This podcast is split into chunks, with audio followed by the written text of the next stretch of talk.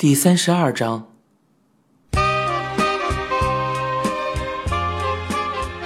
在 T 种车站里，我找到那处售卖 CD 的推车，没有目的的凝视着，摆满了古典音乐和甲壳虫乐队的盗版碟的推车角落里是情歌区。我在那里买了中条青的精选碟。糕点店及三丽鸥店的店面都在做情人节的宣传，红色与粉色充斥其中，闪耀而又醒目。我小的时候，妈妈总是从老字号的糕点店不二家买来伞形或者心形的巧克力送给我。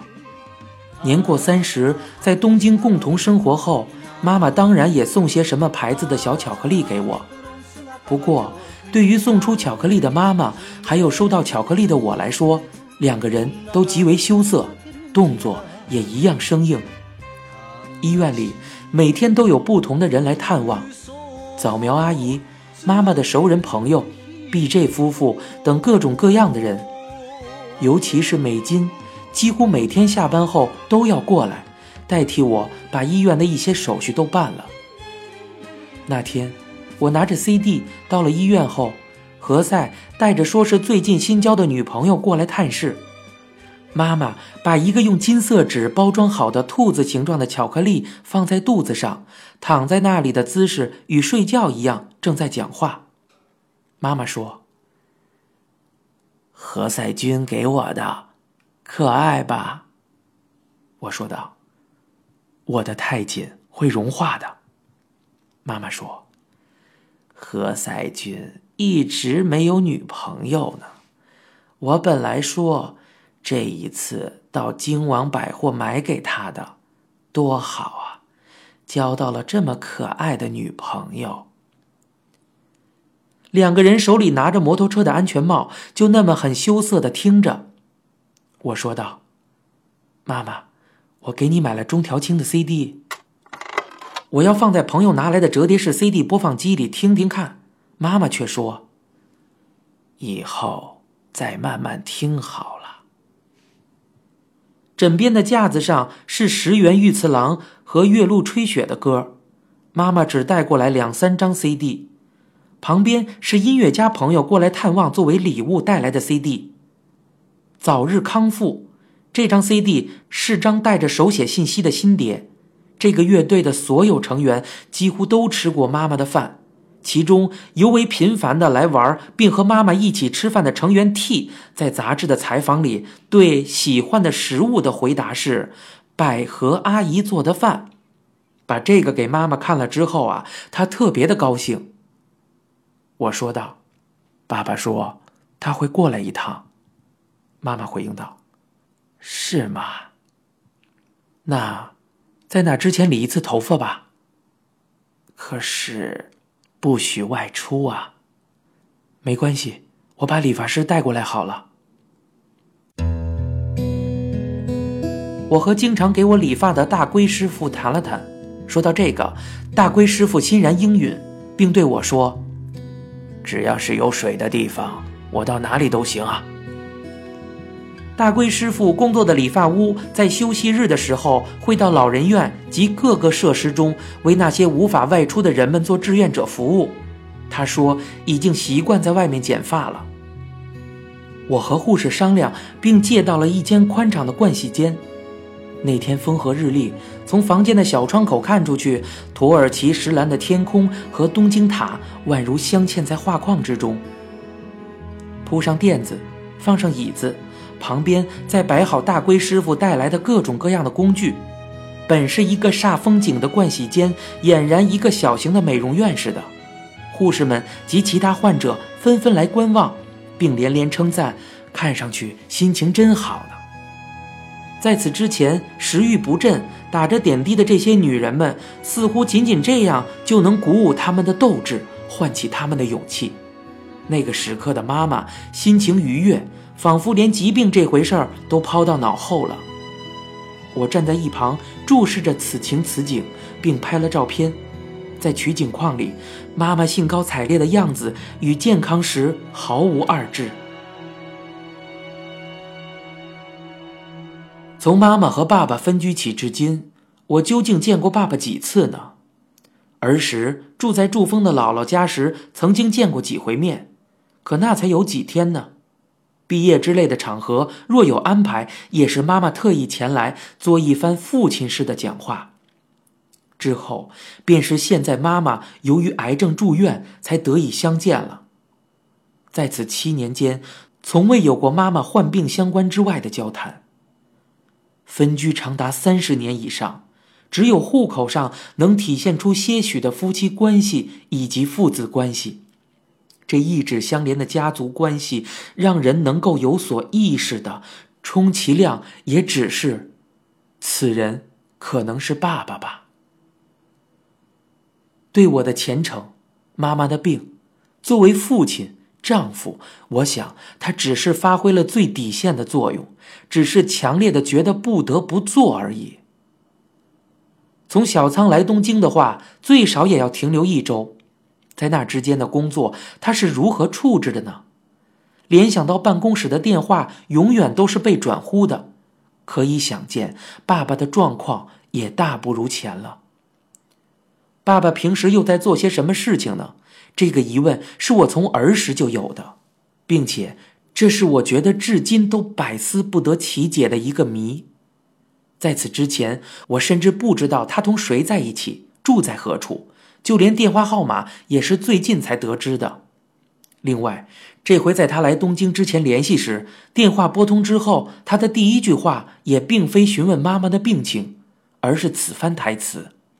用再生素后，头发长出来了呢。啊，冷不防的怎么冒出这么一句话？这个老爷子，尽管我也同样比以前而言头发稀疏了一些，不过这听起来像是在向同样有脱发苦恼的朋友传达喜讯呢，就是那种欲言又止之后脱口而出似的。啊，不使用相当长的时间，本来是没有效果的。不过这次是因为再生素脱销了才拿到的，你爸爸把周围朋友的那份也带出来，都拿在手里了。一反常态的啰嗦了一顿有关再生素效果的长篇大论，爸爸稍停片刻，才终于说到了妈妈，也就是有关这次来东京的目的。爸爸说：“医生是怎么说的？”我回应道。很快要把检查结果跟我们说一说了。啊，还住在合住病房吗？是，六人间。转到单间的话会闷的。嗯，说过了这个。这个人是名副其实的自我为中心，在东京站接到爸爸之后，直接就带他到了赤羽桥的医院去了。长久未见的爸爸看起来苍老了许多。听了再生素的事情后，我不由自主地向他的头发看去。说起来，他的头发整体上稀疏了，白发也显而易见。不过，爸爸毕竟是六十岁的人了，头发脱落了也并不稀罕。只是在这个方面，他似乎有些不撞南墙不回头的架势。他仍然穿着上次相见时穿着的夹克衫，上面印着小方格子。我注意到讲究衣着的爸爸穿同一件衣服，这还是第一回。到了病房时，妈妈正躺在床上，手持小镜整理头发。知道爸爸那天会来，身为病人的妈妈仍把自己打扮了一番，还化了淡妆。爸爸往病床边的圆椅上一坐，他对妈妈笑着说出一成不变的台词：“哎，怎么样，身体？”妈妈说。胃附近不太顺畅，几乎什么都吃不了。啊，不手术还是不行啊！唉，已经不想再做手术了。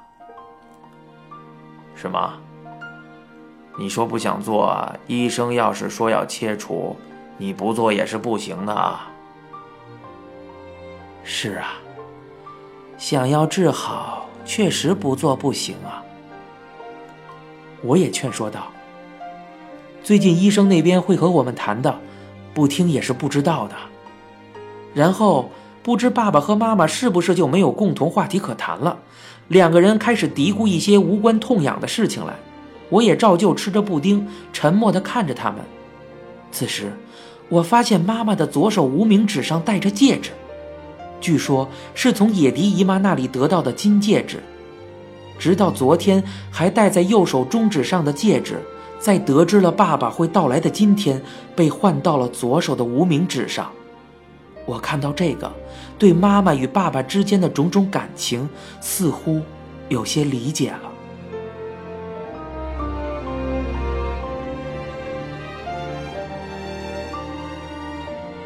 妈妈说：“啊，那个，吃点可口的东西，就早早回家吧。”临别前，妈妈对我俩这样说。之后，我们就离开了医院。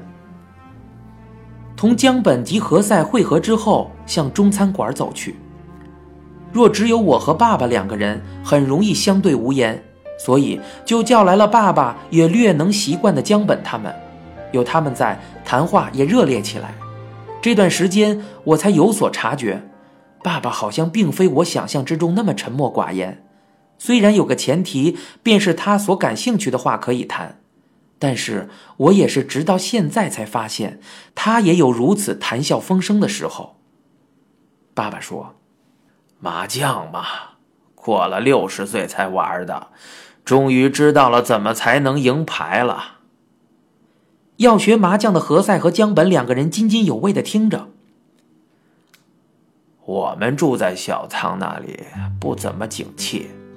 所以呀，卡拉 OK 厅啊之类的地方接连不断的关门了。然后吧，有那种以前是卡拉 OK 厅的，现在里面只放了麻将桌，全当了麻将馆开了。我们倒是不会怎么吵闹的，不过因为是隔音的包间，所以可以不用管其他屋子的人，痛快的玩。何塞问道：“哎。”还有那种地方啊？那么，哎，叔叔，你是怎么做到不输牌的呀？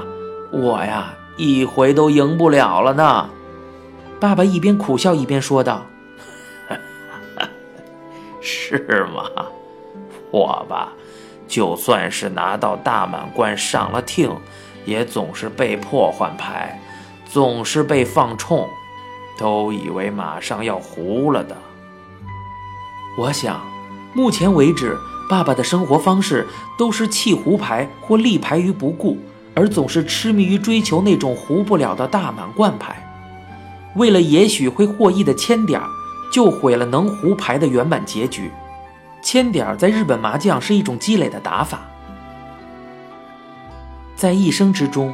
总是追求大满贯而为此生存的人，若知道胜利就存在于积累至今的千点牌中，会将其兑换为胡牌吗？追求大满贯自有必须为之付出的代价，但是正因为对前方充满梦想，那代价之中才有其存在的意义和价值。当他知道被弃之不顾的那些代价，最终却成就了一盘臭牌，一定会感到这个故事腐朽。乏味，如鲠在喉。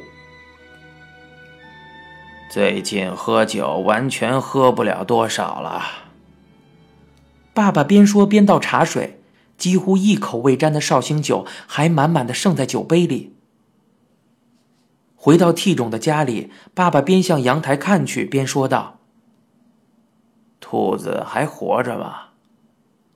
他没有让我倒茶，而是自己烧了热水。摆好茶杯，边看着电视，边从口袋里拿出再生素里按摩用的梳子，砰砰地刺激着头皮。我对着一丝不苟按摩着头皮的爸爸说道：“到了这个年纪，头发多少秃一点也没什么吧？”爸爸略显羞涩地回答道：“头发要是没了，西服就没法穿了。”哎，你这么想，我也没办法。于是我不再多言，把兔子的饲料填满。爸爸一边继续按摩，头也不向这边转的说道：“哎，什么？你妈妈这次恐怕是不行了。”您现在收听到的是由一辆松鼠播讲的《东京塔》。